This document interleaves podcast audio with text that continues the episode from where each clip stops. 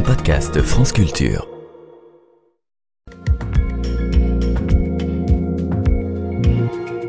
Avec Science, avec vous Alexandra Delbo, bonjour. Bonjour Guillaume.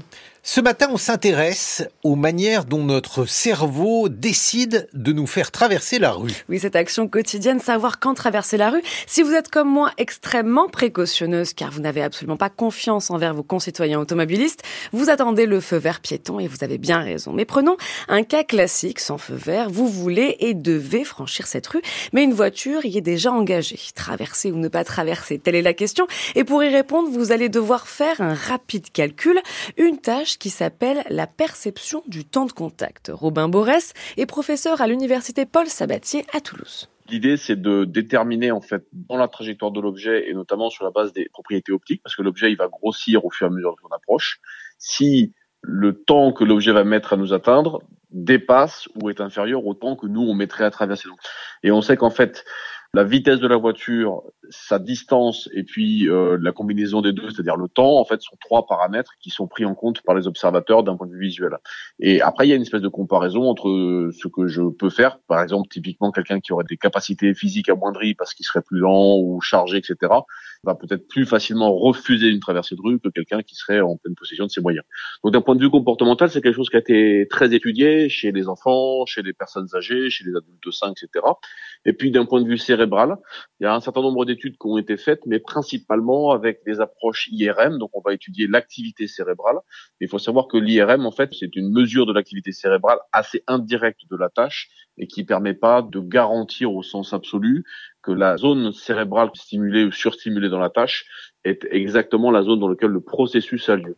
Donc pour aller sonder véritablement le cerveau lors de cette prise de décision et découvrir quelles sont ses bases cérébrales, il faut y avoir un accès plus direct et aller voir sous le capot. Et ça, je rassure tout le monde et surtout vous Guillaume, on n'ouvre pas le crâne d'un patient à moins d'avoir une très bonne raison de le faire, à savoir lui sauver la vie, comme par exemple le soigner et retirer une tumeur. Et pendant ce type d'opération, les patients peuvent être maintenus éveillés, et je vous rassure une nouvelle fois Guillaume, avec des antidouleurs douleur bien sûr, et avec de petites impulsions électriques indolores, les chirurgiens tentent de savoir si pardon, testent si la zone qu'ils s'apprêtent à toucher est une fonction essentielle. Pour cela, il est demandé aux patients de réaliser certaines tâches, comme compter ou reconnaître un objet. Et donc, dans cette nouvelle étude, les scientifiques se sont servis de l'opportunité d'ajouter une tâche supplémentaire. Je ne comprends pas comment on peut faire traverser la rue à des patients qui sont sur le billard et en train d'être opérés. Eh bien simplement en leur faisant regarder un petit film, des vidéos de mise en situation avec une rue à traverser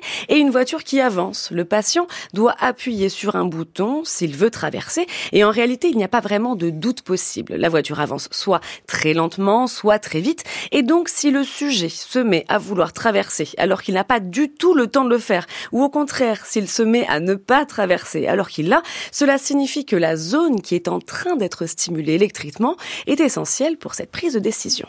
Donc nous, on a trouvé qu'il y avait une zone dans le cortex somesthésique, c'est toutes les sensations de toucher euh, qu'on peut avoir au niveau corporel, et autour de la scissure intrapariétale droite.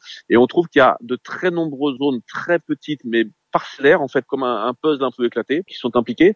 Et ça, c'est un résultat nouveau parce qu'à la fois, on montre que c'est causal et on montre aussi que c'est pas une seule région unifiée très large, mais qu'en fait, c'est un petit fragment, une zone très fragmentée de zones qui sont intéressantes. Alors, c'est à la fois étonnant parce que c'est pas typiquement ce qu'on retrouve dans la littérature, mais c'est aussi euh, très important parce que ça veut dire que la précision dont on a besoin pour détecter des zones aussi fragmentées, euh, ben, c'est typiquement une précision qu'on obtient avec la chirurgie éveillée et qui rend l'outil d'autant plus incontournable. Pour le chirurgien également, quand il opère, ça veut dire qu'en fait, entre une zone impliquée et une zone non impliquée, la différence peut être parfois de, de moins d'un centimètre. Et donc, ça veut dire qu'après, derrière, si on veut essayer de tenir compte de ces résultats pour l'opération, il faut être capable d'avoir de, une estimation très fine de là où on est exactement. La prochaine étape, c'est d'ajouter du son à ces vidéos, de mêler stimuli auditifs et visuels pour regarder si l'intégration de cette information multisensorielle a lieu dans les mêmes zones cérébrales. La seconde perspective, c'est de renouveler ces expériences chez des sujets sains, sans tumeur, et cette fois, Guillaume, sans ouvrir de crâne. C'est bien aimable à vous. en testant la sensibilité d'autres techniques non invasives, comme la stimulation magnétique transcrânienne. Merci Alexandra Delbo.